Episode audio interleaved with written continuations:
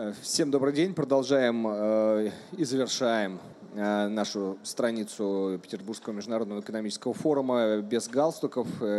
Сегодня у нас разговор, тема и гости такие, что даже галстуки нам снимать не пришлось. Меня зовут Андрей Журанков. Я Э, представляю информационное агентство России ТАСС и с удовольствием представляю сегодняшних собеседников. Э, вместе с нами Андрей Милюхин, президент исследовательского холдинга «Рамир», доктор социологических наук, кандидат психологических наук. Ну и там можно, я так понимаю, дальше продолжать. Андрей, привет. Не, я дедушка пяти зетов. Пяти зетов. Отлично.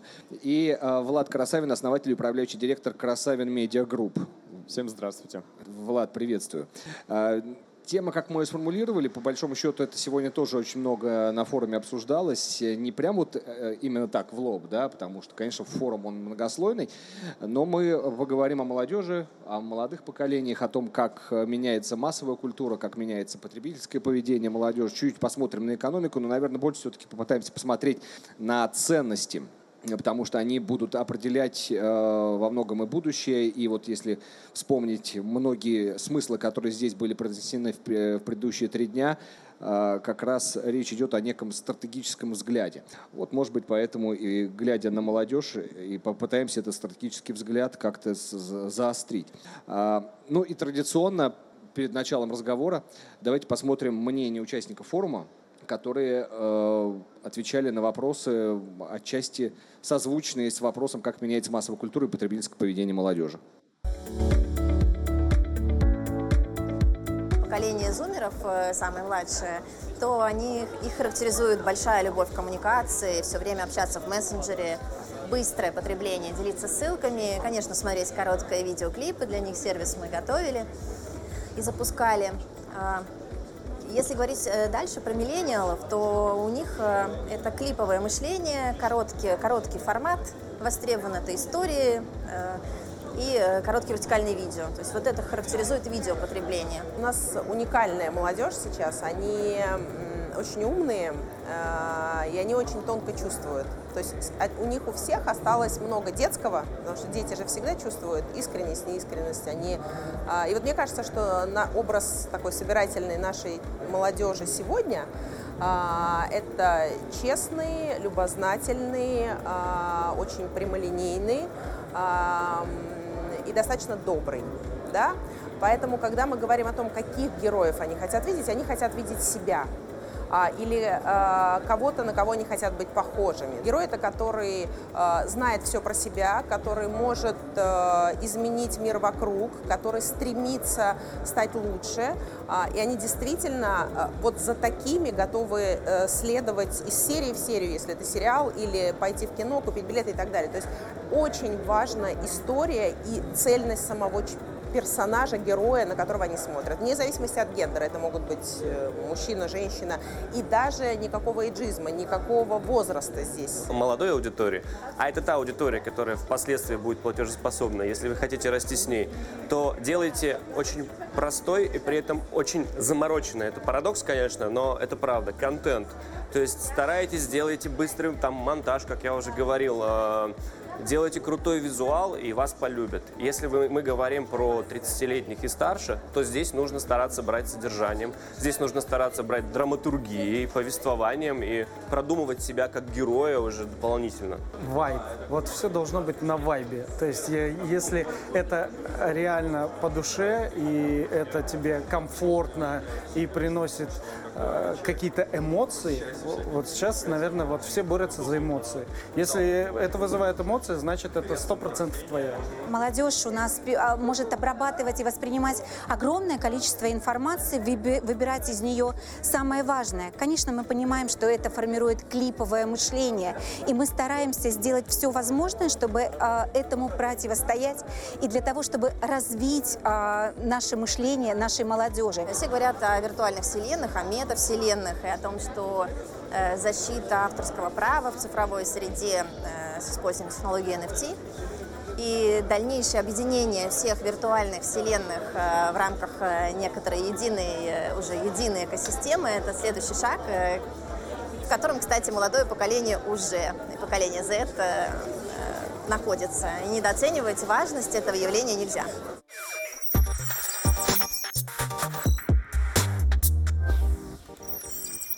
Я бы обратил внимание вот в этом э, наборе мнений на развилку, по большому счету, о чем они говорят. Формы и содержание. Вот развилка, которая одни говорят о форме, другие все-таки пытаются как-то форму притянуть к, содерж- к содержанию.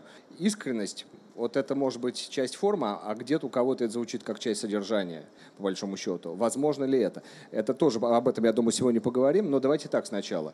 Эм, я Андрею, как, как ученому, как э, представителю э, того научного сообщества, которое как раз занимается изучением э, человека, его привычек. Давайте, у нас есть то, о чем говорить, то есть поколение Z, перед этим было поколение Y, перед этим поколение X были и бэби-бумеры. То есть вот это классическая мировая линейка. Совпадает ли она с российской хронологией поколений? Ну, если с самого начала, нет. Вообще эта хронология была выдвинута американскими психологами-социологами в конце 80-х, и в самом деле надо было объяснить и найти смысл для тех поколений, которые пережили войну, которые пережили Вьетнам. И первое поколение у них были бэби-бумеры. Ну, давайте признаемся честно, что в конце 40-х, начале 50-х у нас точно были не бэби-бумеры. И это было непростое время. Э, заканчивалась одна эпоха, назревала другая, был послевоенный голод, и, конечно, у нас немножко сдвинуты были эти поколения. Поэтому, да, если брать отчет из сегодня еще живущих а, и во многом социально активных поколений, то мы называем это первое поколение поколение оттепели. И дальше мы догоняли, и вот как раз э, в последнем э, слоте, вот в цифровом поколении или в поколении зумеров – да, сегодня мы догнали этот подход, это, эту классификацию. Я еще раз повторю, тут важно понять, что поколение это все-таки 20 человек, 20, 20 лет, и который разделяется какими-то переломными моментами в жизни общества. Если не Земли в целом, то, по крайней мере, эм, того гражданского общества, где эти поколения живут, меняя друг друга. Ну, то есть, получается, вот если мы говорим о, о некой российской классификации вот оно, да, перед вами. Да, то мы можем сказать, что сегодня э, те дети, э, которые родились в благополучных семьях, живущие в мегаполисах, фактически дети золотого миллиарда, вот которых называют поколение Z, зумеры, а они сегодня в Москве, в Нью-Йорке и в Лондоне между собой, в общем, достаточно похожи. Ну, потому что оказались э, в одно время, когда произошла эта глобализация информации, и оказались, в общем-то, в ситуации, когда им не надо бороться за выживание. По большому счету, им от родителей-то особо ничего не надо. И вот это удивительный феномен, э, впервые, наверное, за всю историю человечества нет конфликта отцов и детей. Давайте Влада спросим у нас, э, ну, отчасти у нас тут три, три поколения примерно, да? Влад, у вас нет конфликта отцов и детей, и э, вам не пришлось бороться за выживание? Я бы все-таки вот здесь немножечко не согласился. В определенных контекстах э, вопрос межпоколенческих коммуникаций все-таки существует. То есть на какие-то вопросы, да, сейчас современные поколения, зумеры, они более лояльно смотрят, они понимают, что взрослые поколения имеют за спиной большой бэкграунд, большой опыт, и они как раз пытаются передать определенные знания. Но при этом у более взрослых поколений, поколений у них э, определенные закоренелые взгляды, которые очень трудно с ним коммуницировать. Вот простой пример из моей жизни. Вот у меня бабушка иногда, да, я уже давно занимаюсь э, бизнесом, у меня 6 лет медиагруппа, большое количество проектов сделано, но она говорила, зачем тебе это нужно? Сиди, пойди на определенную работу. Я говорю, бабуль, я от этого кайфую, мне это нравится, мы делаем какие-то интересные моменты. Она говорит, ой, не-не, бизнес, это все сложно, ну, точнее, это там все криминал э, и так далее. И вот я понимаю, что Э, я уважаю, безусловно, ее мнение, но бороться с ним как-то бессмысленно. А, то есть тут вопрос э, двух поколений, которые сравниваются, безусловно. В каких-то аспектах э, межпоколенческие коммуникации действительно трудно развиваются, но это то, над чем стоит работать. Давайте так тогда дальше. Все-таки мы на экономическом форуме, поэтому вот мы говорили о каких-то принципах потребления, привычках потребления. Что мы видим в этих привычках, Андрей?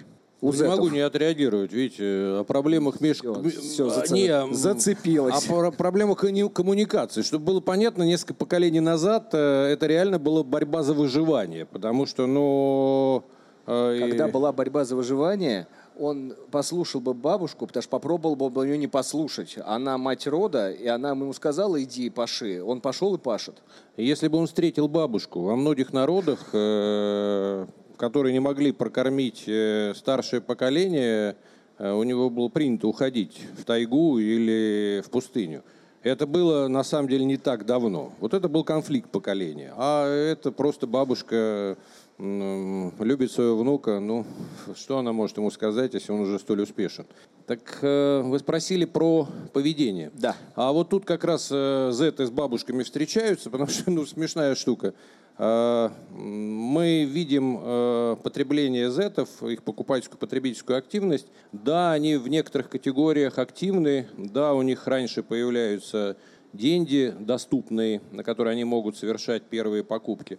Но в основном это покупки импульсных категорий, это так называемые снековые категории. А, Любопытно, что еще и одежда, и обувь, потому что вот э, консюмеризм на них еще пока не закончился. И если у старших поколений уже возникает мысль, а зачем тебе седьмые штаны или там третья машина, ну это же обременяет, то здесь нет. Но они похожи на бабушек и дедушек, живущих в большом домохозяйстве. Те примерно так же потребляют, им не надо обеспечивать свою жизнедеятельность, потому что они живут с самым социально активным поколением, которое покупает товары первой необходимости. А вот баловать себя, баловать внуков, они тоже покупают сладости, импульсные категории, что-то побаловать э, и себя.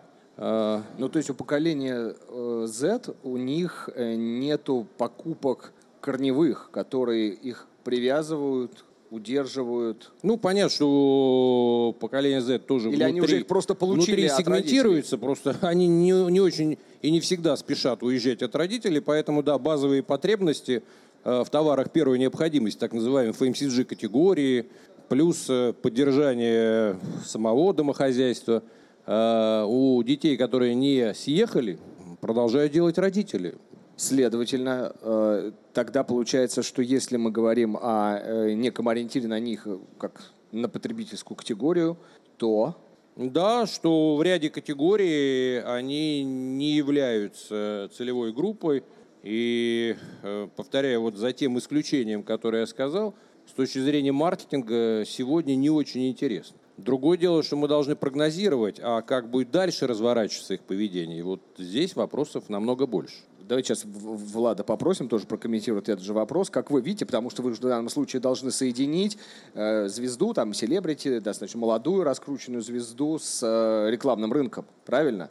Здесь э, соглашусь с тем, что подростки, может быть, не так ориентированы, ну, молодые поколения, будет более точно сказать, э, ориентированы на какие-то базовые покупки, это скорее э, некие исключения, то есть малая группа от общего количества представителей данного направления, но все равно они покупают, э, они Сейчас вот есть такой э, термин, который становится востребованным – осознанное потребление.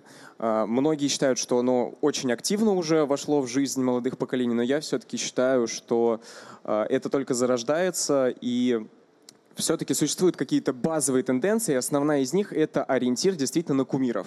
То есть есть определенные блогеры, есть определенные звезды, медийные личности, и они вот управляют э, потребительским э, поведением. Именно поэтому самая эффективная группа, на которой работает инфлюенс-маркетинг в социальных сетях, это именно э, поколение Z и молодежь. Ну да, на них работают, правда, они мало что покупают, но Но мы смотрим в будущее. У меня сейчас такой, знаете, мне очень хочется все-таки внести некую актуальность, да, потому что э, то, о чем говорил здесь на форуме, то, что мы сейчас все переживаем, и мы все понимаем, и э, это было вчера озвучено президентом Владимиром Путиным, э, слом, слом э, глобальный, глобальный слом глобальной системы.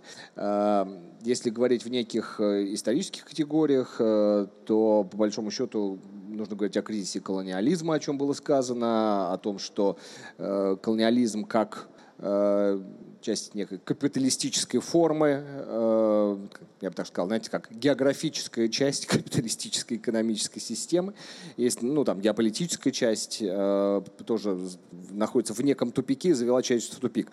Следовательно, вот смотрите, есть, о чем мы говорим, о чем там говорили. Инфантильность, детскость, эмоциональность, искренность вот этого молодого поколения. И она сейчас сталкивается с э, Со сломом. То есть она сейчас э, приравнивается, по большому счету, не приравнивается, а испытывает то же самое, что испытывали поколение перелома. Правильно? То, то, что было у нас на первом слайде.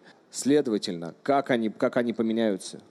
И поменяются ли они? И каково им будет дальше? Вот, наверное, в этом вопрос. Слушайте, я не случайно, что вот этот вопрос поставлен в последней сессии про поколение, да, про молодежь. Ну, ну потому что, да, логично. Потому что, на мой взгляд, э, здесь все не случайно, что и в этой тематике, и последней. На мой взгляд, вопрос э, слома надо рассматривать не только через призму технологическую, не только через призму политическую, мне кажется, основной, основной слом и основной запрос сейчас на большую идею. Вот на самом деле э, всегда в истории человечества из этого слома выходила не технология, а технология – это вещь обязательная, но недостаточная. При этом все равно какая технология? Там, переход с бронзового века на железный, переход там, с паруса на двигатель внутреннего сгорания. А, а вопрос именно верой или большой идеей. А сейчас да, сейчас большие идеи закончились. Ну, скажем, идея, которая была у англосаксов, потребляя, идея консюмеризма, что именно потребление сохранит мир, ну все, оно закончилось. Вот оно, потребление э, в 20 веке показало, как оно сохраняет мир. Вот появился золотой миллиард, при этом человечество пережило две самых страшных войны и как-то не стало миролюбивее. Идеи немецких э, и российских революционеров, анархистов, экономистов и как их еще назвать, тоже не получились, потому что идеи были прекрасные. Тут надо еще вспомнить французских философов и их скоротечные революции. Но 30 пролетарских революций не перевели к всеобщему благоденствию. Пролетарии нигде не взяли власть в свою руки. Более того, пролетариат заканчивается, как заканчивается крестьянство. Так вот теперь вопрос, а, а не только для России, а вообще для всех нас – а если даже уже часть наш точно выжила, и вот этот золотой миллиард может вообще не работать и не бороться за выживание, ничего не отнимать, ни с ним не воевать. Но почему-то без идеи несправедливость только растет, расслоение растет, возникают макроэкономические войны, продолжается политическая локализация. И здесь э, откуда должна взяться эта идея? Или, как вы говорите, а ее нам кто? Зеты принесут? Я, вот у меня такой же вопрос. Вот, э, а, ну, подождите, смотрите. Идея все-таки, если мы говорим о вызове для нашей страны, эта идея должна быть э, для нас сформулированная, да? Мы, мы должны ее сформулировать для России, или все-таки мы говорим, потому что вы говорите более глобальном плане? Я не глобальном плане, я говорю в реальном плане. Никакая внутренняя идея не может быть долгосрочной. Более того, если мы подразумеваем некую миссию за нами, то идея однозначно должна быть мировая – ну, те идеи, которые я перечислял, э, именно они приводили к появлению лидирующих, условно говоря, макрорегионов. Потому что просто внутренняя идея, она, как правило, внутри останется. А нам надо как минимум объяснить место не только себе в будущем, но еще и своим соседям. А сейчас вообще место свободно для мировой идеи. Так что, как говорил мой дед, хочешь быть генералом, полковником будешь. Тут э, есть возможность выдвигать большую идею. Была бы она. Давайте тогда вот, ну, э, в данном случае была бы она и, и многоточие. А, потому что действительно этот вопрос, который мы оставляем открытым, э, мы уже начинали показывать этот слайд. Давайте еще раз его покажем про э, доверие. Вот смотрите, это получается, значит, э, две группы, то есть мы, получается, молодежь разделили на вот эти две возрастные группы. Рамир разделил от 18 до 24, и от 25 до 35. Это кому они доверяют? А, да, это традиционный траст э, индекс, э, где мы нашим согражданам предлагали назвать, не предлагая меню.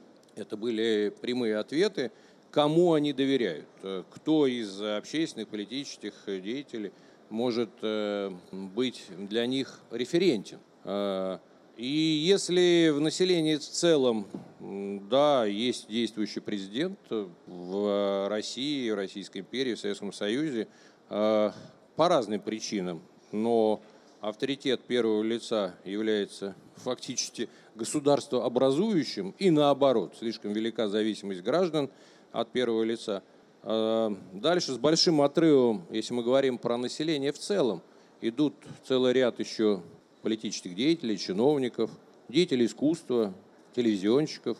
Даже периодически туда заходили блогеры, правда, и выходили или выезжали, тут теперь уже сложно разобраться. Но если мы выделяем зетов, и особенно если мы выделяем зетов, проживающих в крупные мегаполисы, то тут совершенно другая картина.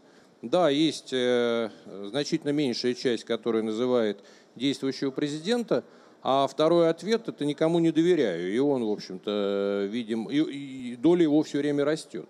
А дальше с большим отрывом, вы видите, даже вот в этих двух соседних поколениях есть э, развилка, ну и где-то, да, как вот тот пример, который вначале вы приводили, и когда были цитаты выступающих сегодня про поколение, что должно быть все просто, быстро, э, как сказать это? Эмоционально. Эмоционально. Они должны видеть себя, э, герои они. Какой же они герой, если герой должен что-то совершить?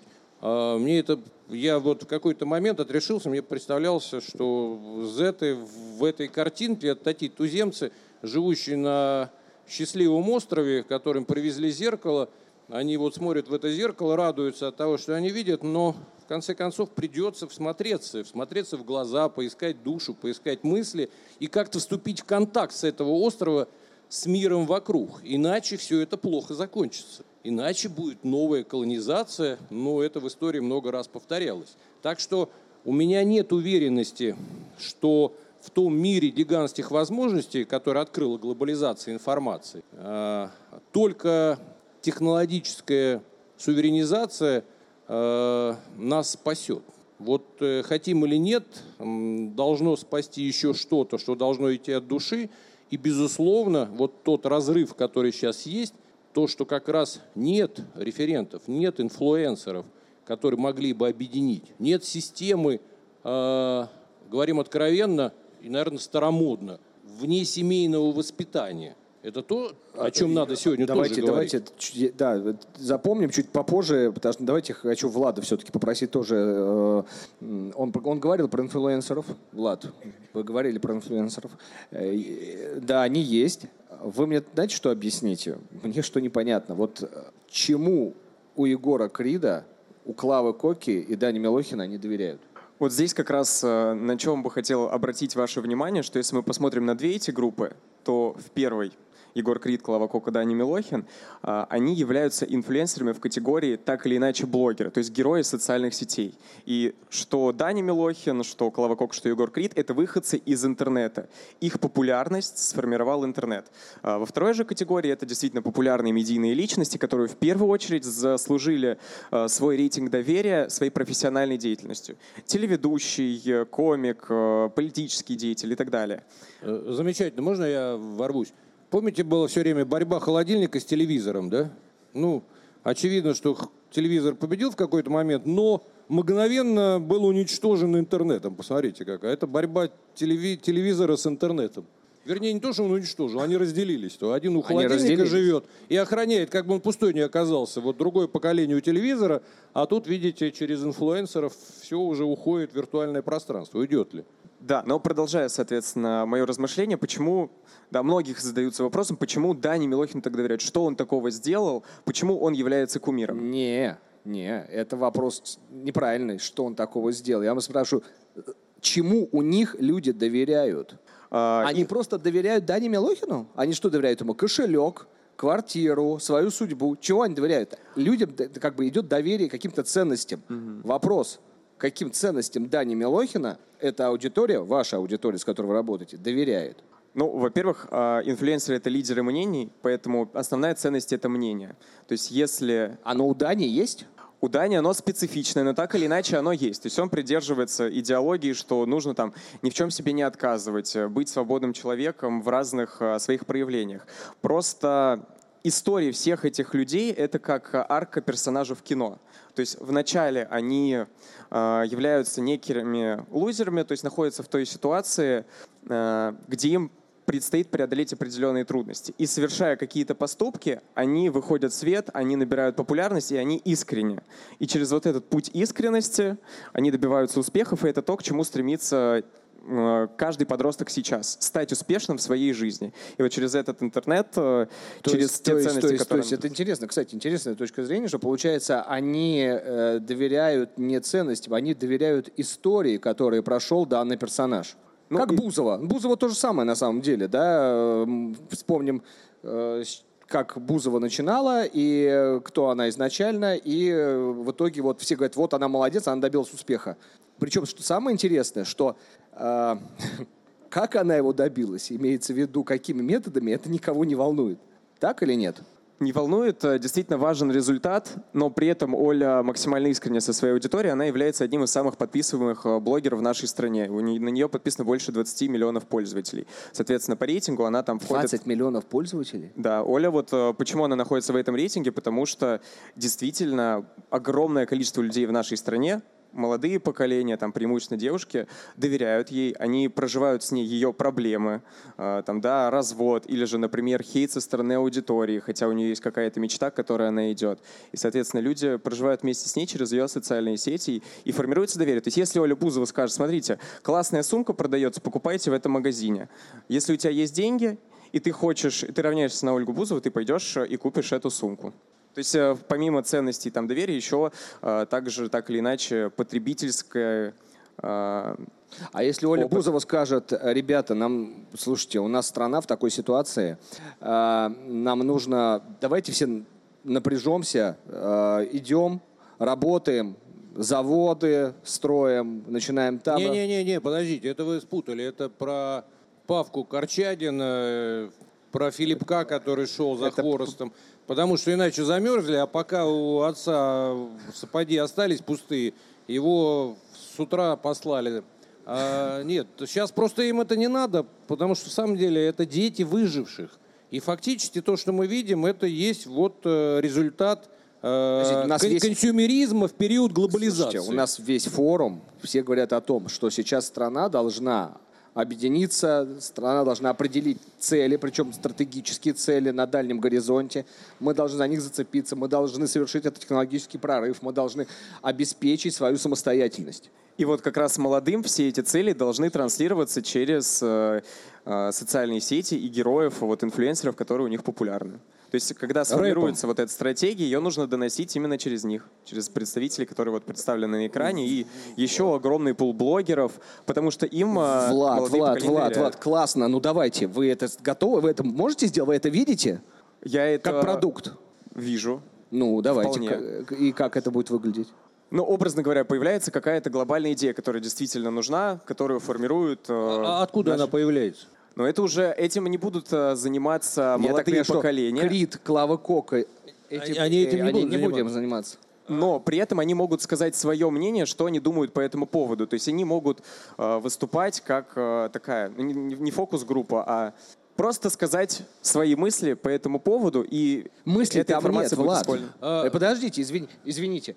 Мысли нет. Какие мысли? Там эмоции и искренность. Мы это слышали. У нас все говорят, главное быть искренним, эмоциональным. Главное на вебе э, вот, и, и на хайпе. Какие мысли? Ну, не сильно уж э, настолько это поколение глупое, все равно свои мысли есть. Ребята, и глупые, и я не говорю про глупость. Слушайте, не надо. э, Гейне говорил, Бог, раздавая разум, был справедлив. Никто не жалуется на его отсутствие. Поэтому, ну нет, уж глупыми детей не назовешь. э, Но мне воспоминание пришло, можно? Как мысль. Э, Я думаю, откуда я все это слышал? Примерно в 90-е, вот, когда нам казалось, что все, мы попали в этот Большой- общий мир, большой да, светлый мир? ждут, и нас там в самом деле как бы принимали. И я был в Лас-Вегасе, там такой NAB, National Broadcasting Association, огромные выставки проводили. Мы ездили туда, это было такое чудо в технологии. А мы все время, приехав со свободной, как нам казалось, России, в 90-е, мы говорили, да нет, вы понимаете, вот все, зашибись, но у нас э, лицензирование, у нас не хватает каналов, там, они не понимали, о чем мы говорим, а мы не понимали, почему они нас не понимают. Когда через неделю как-то мы смогли объяснить нашу боль, а они нас как-то услышали, они говорят, ну хорошо, а если у вас будет 300 каналов, вам показывать-то есть что?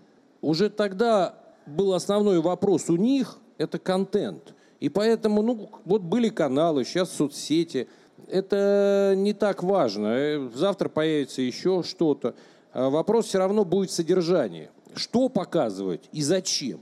А этот вопрос как был, так и остался, и даже стал еще острее. Ну вот как Влад в развитии, что показываем?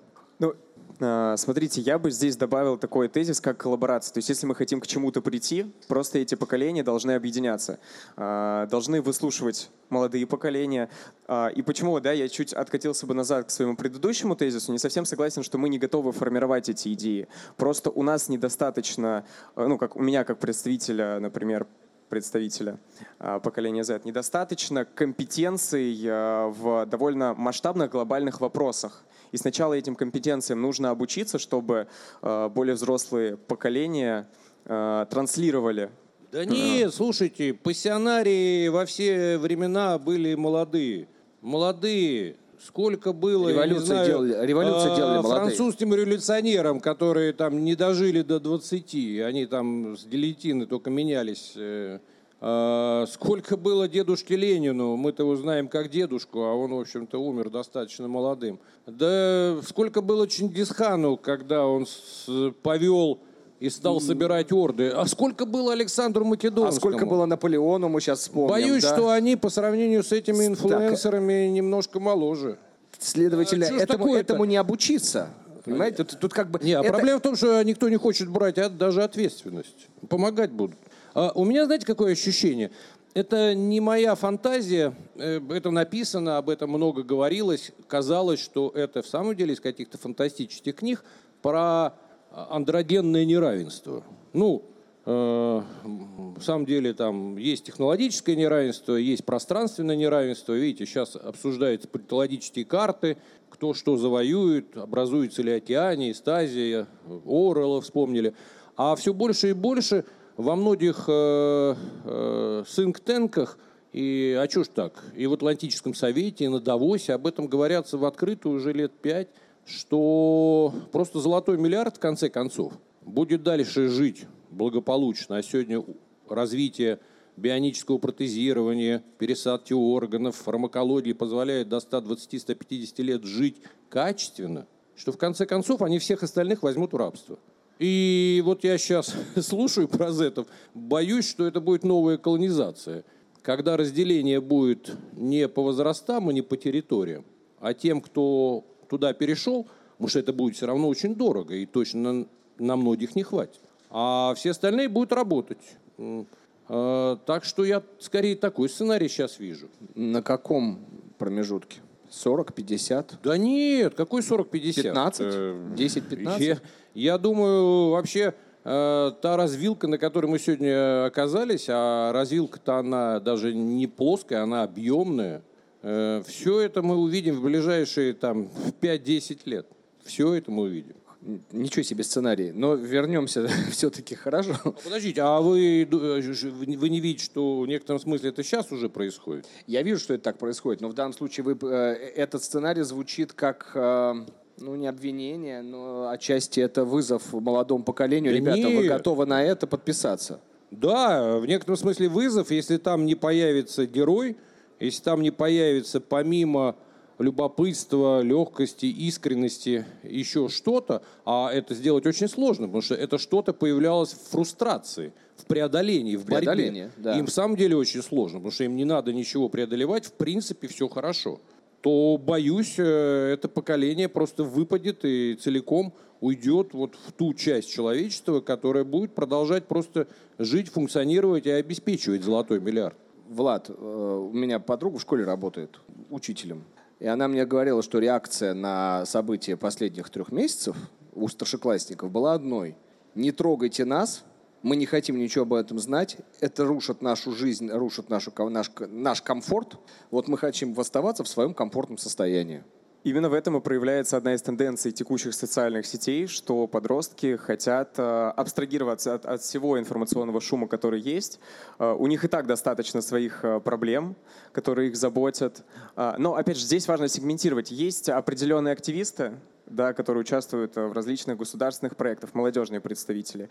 А есть другие представители аудитории, которые действительно, они хотят после тяжелого школьного дня когда их э, в школе э, там подготовка к экзаменам и так далее. Они хотят просто прийти домой после всего этого, посмотреть, открыть э, клипы ВКонтакте, полистать короткие смешные видео, перезагрузиться, пойти делать уроки дальше. После тяжелого школьного дня. Я тоже обратил внимание на эту формулировку, да. Я, я один раз спустился в шахту, потому что я родился в таком месте, где они были, и там, ну, вот трудились мои, часть каких-то моих предков – так я вот э, опустился туда, и меня потом подняли. Струговый так, уровень где-то 700 метров по земле. Я думал, я умру просто вот от самого процесса. А, а люди там с раннего детства и до конца жизни работали. Вот это, вот это трудно. А школьный день, в общем-то, это интересно, наверное. Ну вот, э, не знаю, у меня есть такое ощущение, что, э, сори за честность, два старпера беседуют с, э, с молодым, вот, хотя, в принципе, мы говорим, ну, как бы в данном случае не о э, каких-то там различиях, да, мы сейчас говорим просто о, э, о ценностном уровне. Э, получается, что вы подтверждаете прогноз Андрея. А в чем этот прогноз заключается? Прогноз заключается, что молодое поколение Z, заточенное на комфорте, легкости... Э... Это будет последнее поколение наивного консюмеризма, который просто, ну, консюмеров. Да. Э, в общем, это идеально произведенных. И если там не произойдет некой пассионарности и некой, собственно, глобальной идеи, просто будет взято... Социальное, ну, социальное в кавычках, рабство. социальное рабство или возрастное. Понимаете, о чем вы? А вы, да. а вы технологическая платформа, которая будет обеспечивать это социальное рабство. Ну, глобальная идея нужна, Полисаем. вот с этим я тотально соглашусь. Так. Явно не туда сценарий был рассчитан. Давайте выходить в будущее. Да нет, это тоже будущее на самом деле.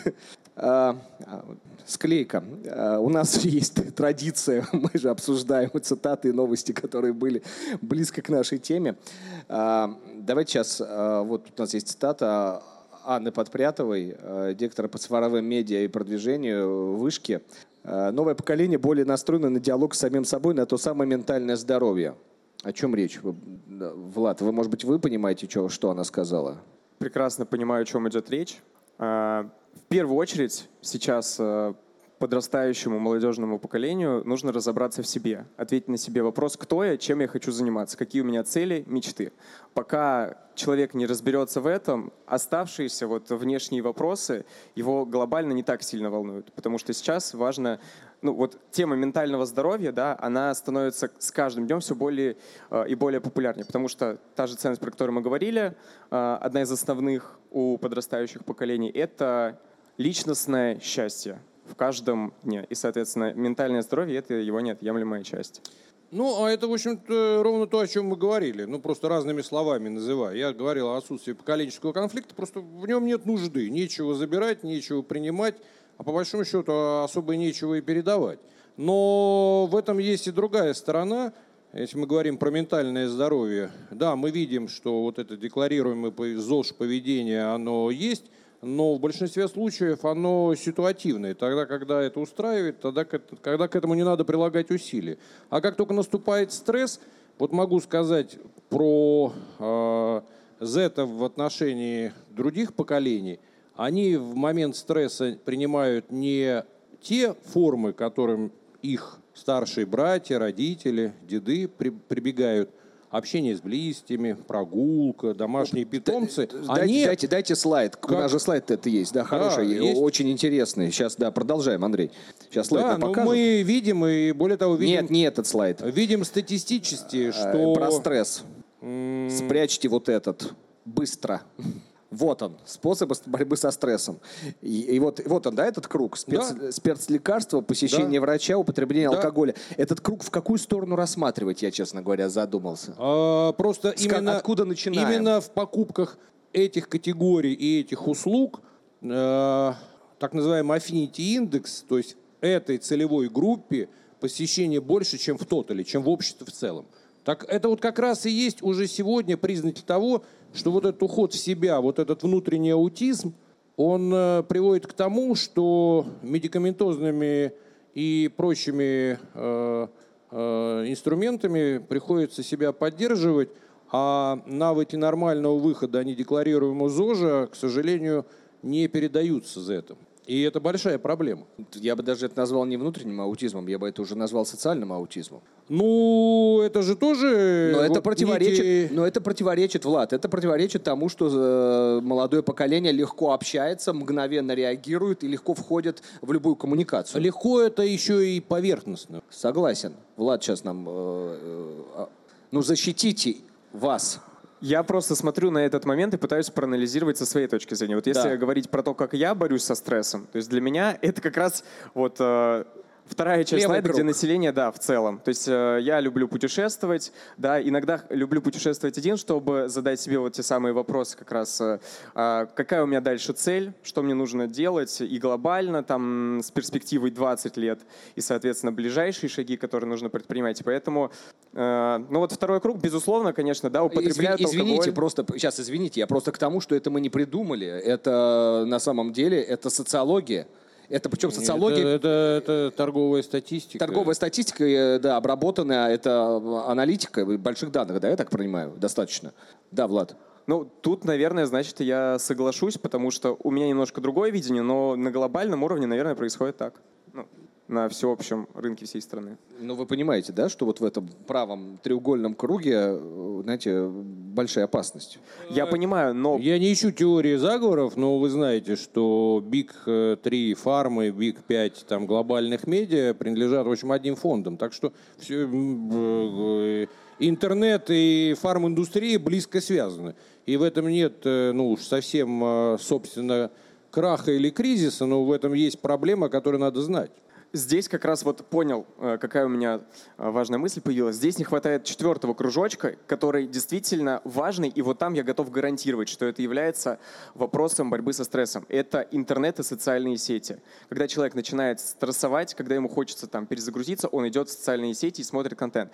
Поэтому здесь э, не три вот этих кружочка, да, вот как вы сказали, в треугольном круге должно быть, а чуточку больше неотъемлемый элемент — это интернет, плюс другие ценности, там общение с друзьями, вкусная еда и так далее, это тоже присутствует.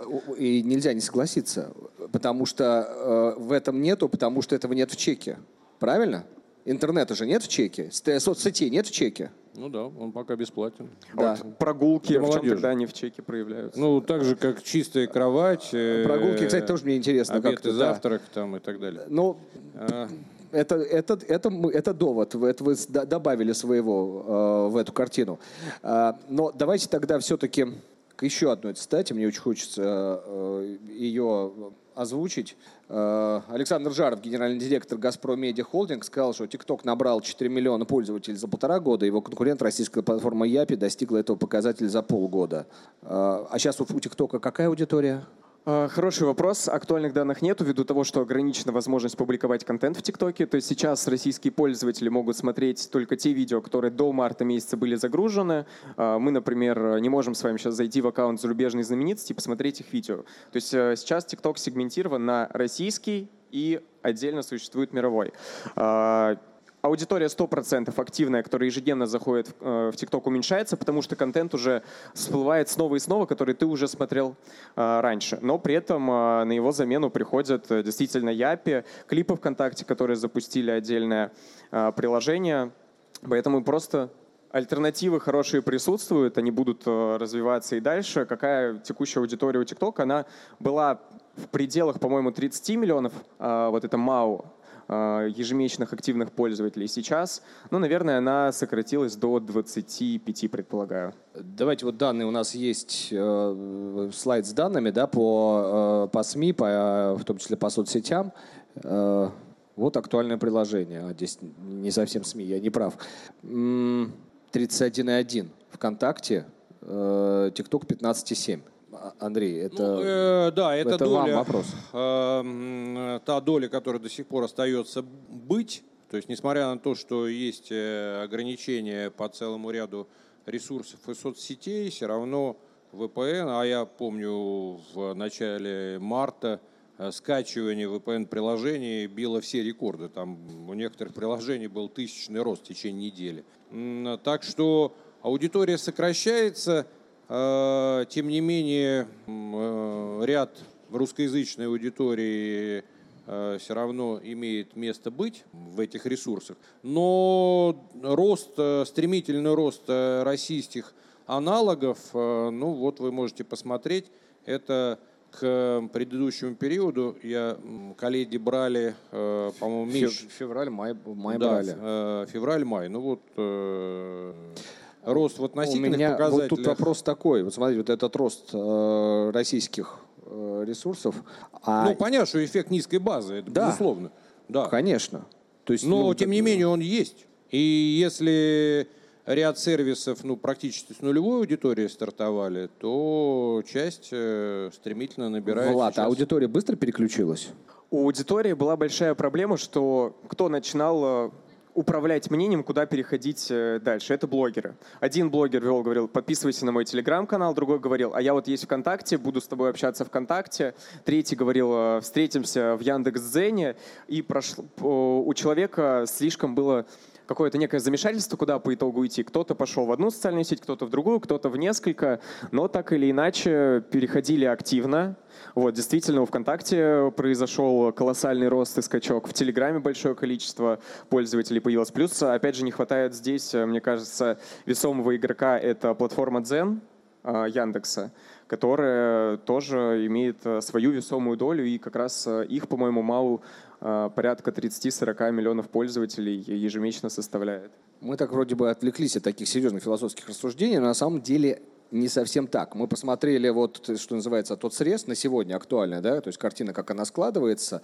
А, а теперь э, новость, которая вышла по итогам тоже там сегодняшних мероприятий. Э, В вузах России назначили проректоров по молодежной политике. Они займутся тем, чтобы студенты формировались не только как специалисты, но и как полноценные граждане общества. Ну, И вот тут мы вернулись, ну, Андрей, с ну, вами. наконец, так как я все-таки профессор-ветеран, и, наверное, возраст профессорства больше, чем жизнь зетов, вот ровно их не хватало. И Мне, э, Кого их? Проректоров по молодежной да. политике. Ага. А, э, как сказать, проректоры по молодежной политике, а там еще есть в вузах какая-то другая политика. Ну, в смысле, какая-то Есть. старч. Видимо. Нет, она не, она не возрастная, там просто... Не, по- ну, раньше называлось там по воспитательной работе или как-то... Чего бояться-то это сказать? А, вообще, э, это, это, на мой взгляд, гигантская, а может быть даже основная проблема, то, что отказ от идеологии, отказ от формирования нового человека, а просто иллюзия, что э, какая-то чужая идея и э, чужая цивилизация нас примет и посадит сразу там как минимум там на какой-то второй, третий ряд, она и привела к, к той точке, когда нам сейчас приходится восстанавливать все, вот, вот даже технологический суверенитет. Потому что не обсуждая наполнение, просто напомню системность воспитательной работе, которая была в Советском Союзе. А, Вне семьи, а в семье эта работа тоже велась, более того, ряд э, э, социальных служб осуществляли контроль за этим. А, Были октябрята. Может быть, с октябрят лучше начать, что с проректоров сразу? Ну, были октябрята. Была пионерия. Да, понятно, что это была переработанная идея бойскаута, очень сильно переработана своими героями, ритуалами. А, Был, был комсомол. Ну, вот, многие наши олигархи, даже ныне действующие, это вот выходцы, воспитанники того комсомола. Они во А, многом даже я олигархи. напомню, Они во многом даже были олигархи обязательные благодаря- политинформации, была система так называемых общественных наук, э, была система партийных школ, были университеты ма- марксизма-ленизма. Я представляю, как за это все это скучно, они вряд ли даже одно слово понимают. Была академия, целая академия общественных наук, как венец э, всей этой пирамиды. И я сейчас повторяю, не про наполнение, а просто про систему работы, связанную с воспитанием гражданина и нового человека. А сейчас ведь нет ничего. Влад, а почему социальные сети не могут заменить эту систему? Скажите мне, охват огромен, охват инфлюенсеры есть, э, да, охват есть, м, стабильность, я имею в виду просмотров, есть. Вопрос, э, что и через кого транслировать. Тут максимально коротко. В смысле, что через вы, вы, вы ск- вы сколько лет занимаетесь? Шесть лет вы сказали в А, этой сфере? Шесть именно медиагрупп существует, а так уже больше десяти. Больше 10 лет. Э, И вот работая в этом 10 лет, ну вы же этим не занимались? Ну, мы поддерживали м, различные социальные проекты, которые в том числе связаны э, с какими-то важными аспектами молодежной политики. Мы сотрудничали с ними, и через э, наших инфлюенсеров мы пытались донести определенные ценности. Какие? Определенные тезисы. Ну вот, например, э, в рамках э, сотрудничества тоже с национальными проектами, проектом там непосредственно экология, мы транслировали на совсем юную аудиторию, то есть это школьники начальной преимущественно школы а, на платформе Лайки, это вот аналог ТикТока только для совсем школьной аудитории, мы транслировали через челлендж а, важный вопрос правильной утилизации батареек. То есть мы придумали креативный челлендж, под трек блогеры танцевали, и в треке как раз про это говорилось, что э, и показывалось. То есть и звуковая визуализация, и, соответственно, точнее, и, звук э, в песне это транслировалось и через э, визуальный ряд, что батарейку нужно не в мусор выкинуть, а, образно говоря, ты должен ее взять, э, собрать и отнести в специальные места, в специальные контейнеры. Рассказывалось, где действительно мы получили хороший отклик э, аудитории, они такие, ого, а мы об этом не знали, вау, классно, ну, обязательно теперь буду выкидывать. Вот э, как раз один из вопросов, ну, может быть, это не совсем прям молодежная политика, но так или иначе Почему? это какая-то Ну, политическая как бы, повестка, экологическая, Формирование определенных ценностей. Да, э, как бы одно есть. Андрей, вот уважение к природе. Мне почему-то вспомнилось, у меня еще старший сын, который даже успел октябренком побыть, ну, недолго. И мы, встретив, встретив друзей, сидели, выпивали, и нам было так хорошо, и пошла ностальгия. А он бегает, отвлекает нас. И я его поймал и говорю с неким пафосом. Я говорю, вот, Ваня, ты понимаешь, что такое пионер? А мы вспоминали свое детство. Он говорит, да, понимаю. Отличная японская аудиосистема. Понимаете, это вот, это вот это всего одно поколение, а здесь уже два. Вот э, видите, когда я говорил про октябрят и пионерию, ребята тут же привели пример, как блогеры танцевали для утилизации батареек. Ну, в общем, да. мы, вы сами сказали, мы не говорим... Интуитивно мысль понята. Надо делать Нет. добрые дела. Нет, но вы сами сказали, мы не обсуждаем контент, мы обсуждаем систему. Э, а, Как бы, да, э, об этом речь была. Потому что я сейчас могу тоже привести пример. Я был октябренком и пионером, и многих уже там потом был момент отторжения. Я думаю, вы тоже это помните, потому что это был перебор постоянного некого накручивания этих идеологем, с которыми мы жили. Хотя сейчас, конечно, оглядываясь назад, я понимаю, что многое отложилось туда, куда должно было отложиться. Я не про части тела. А, а про- не, перебор был э, однозначно, и много было и лжи, и, и прочего, но не, оценю- не могу оценить э, кинематографическую ценность. Вот сейчас э, я недавно э, с детьми решил детский фильм посмотреть с младшими, и посмотрел «Артек». Мне было интересно. Это Я вот, не видел. Влад видел. У меня наши блогеры как раз снимались в этом фильме. О, Артек. Ну, сюжет наивный, испорчу вам впечатление. Там четыре вот э, Влада блогеров оказались в Артеке и так оказались в 1988 году. И э, посмотрите, посмотрите их шок от того, что они там увидели, и э, их при преобразование, какие они оттуда вышли.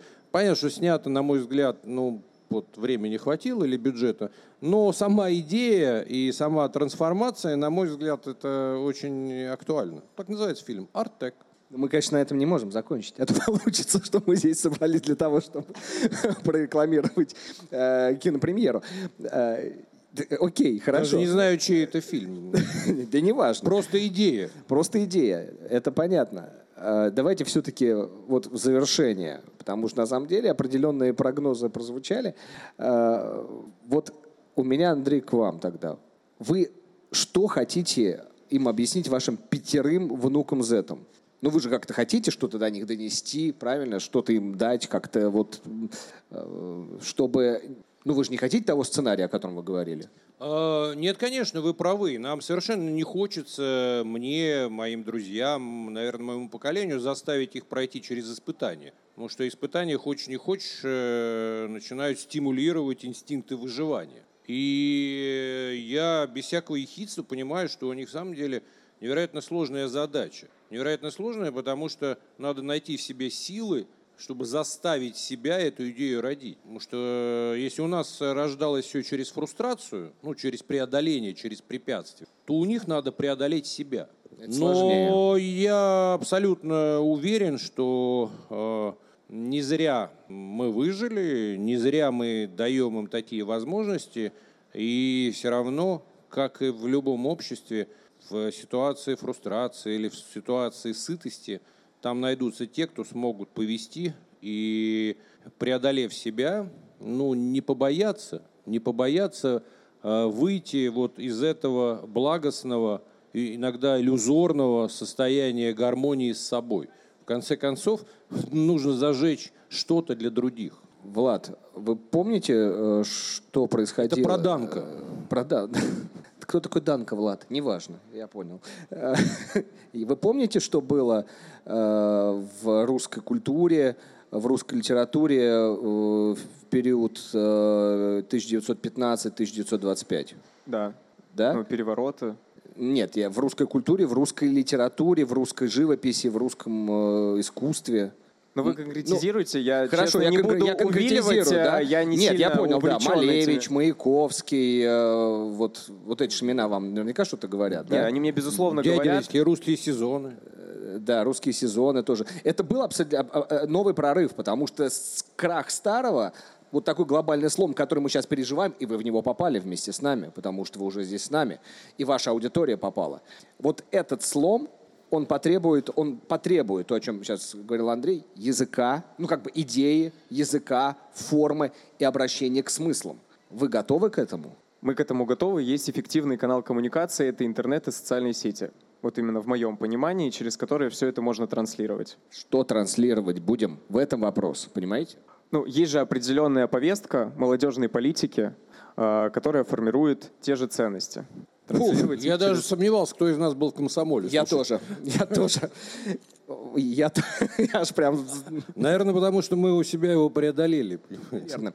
Э, Выглядим на самом деле по-дурацки, мне кажется. Вот мы с вами. А, Почему? Нет, вот здесь, мне кажется, уместно вспомнить, что э, возраст понятие относительное. Ну, это так. Э, И помимо календарного возраста, который мы здесь указываем в цифре с момента рождения, да, есть возраст э, физиологический, а он во многом зав- зависит от э, образа жизни, от, как сейчас принят ЗОЖ, процедуры и так далее. А есть возраст психологический. Вот э, у меня такое ощущение, что вот это расхождение возрастов, оно будет все больше и больше происходить. И когда мы говорим, что молодые сделают прорыв, это совершенно не обязательно, что эти молодые по календарному Будут возрасту. молоды. Я вижу огромное количество молодых стариков, ну, по паспорту молодых, и вижу очень много ярких, талантливых людей э, вне паспортной данной. Но в любом случае можно совершенно точно сказать, что именно молодые должны родить вот эту большую, глобальную, общую мировую идею. Вот здесь полностью соглашусь. Да, и мы на вас надеемся. Но у меня есть такое ощущение из нашего разговора, что мы на вас надеемся, но это вызов для нас, между прочим, и для вашего поколения, и для нашего поколения. Потому что, во-первых, мы все вместе, мы все одна страна, один народ, одна общность, да, и а, одни э, ценности, если говорить о неких культурных ценностях этого пространства и этой исторической сущности, будем так говорить. Это первый момент, поэтому тут нам нельзя разделяться. И поэтому на нас лежит такая же ответственность, что мы не должны э, сказать, ребята, а теперь дело за вами, вы молодые, революция дело молодых, идея дело молодых, поэтому давайте дерзайте, где у вас там пассионарии. Это означает, что мы должны не становиться пенсионерами, а вызов перед собой формулировать. Вот вы сказали слово «вызов», и здесь у меня напрашивается следующий тезис, что это вызов именно для коллаборации. Коллаборации поколений, общения, формирования каких-то, какого-то понимания. А по-русски? Ну, объединение и коммуникация, общение. Все. Ну, Коммуникация тоже не совсем, но лучше. Э, За объединение И общение. и общение. И поиск понимания взаимного. Да, как тост у вас, да? Так и вышли. Ну ладно, разговор, мне кажется, э, получился отчасти неожиданно. Я надеюсь, что мы все-таки... Мне кажется, что вот он был полезен для нас, э, для всех. Для меня сто процентов был полезен. Влад, спасибо большое. Андрей, спасибо большое. Для меня колоссальный опыт и очень много вопросов, над которыми я хочу поразмышлять после. Ну, Слушайте, ну это замечательно, когда после разговора э, не решены все вопросы, а есть смысл дальше думать, вспоминать, возвращаться. В психологии называется эффект Зейгарник, эффект края или эффект поля. Значит, мы будем возвращаться к сегодняшнему дню, к этим вопросам, и нас будет они притягивать, и это будет стимулировать нашу энергию. И великое хорошее кино, она всегда этот эффект оставляла, вызывала и оставляла. Хорошее кино, да? Это мы так что-то, раз тема тоже возникла. Спасибо большое. Я благодарю всех, кто смотрел. Э, мы в без галстуков. Сегодня четвертый день форума. Мы завершаем. Ну, в общем, мы, можно сказать, так кинули э, некую весточку, линию, я не знаю, там бутылку с каким-то сообщением, да, вот в это информационное море э, в будущее, в будущее десятилетие, боюсь, а если не дальше. Спасибо большое. Еще раз напомню, что вместе с нами были Андрей Мелехин и Влад Красавин. Спасибо вам. Спасибо.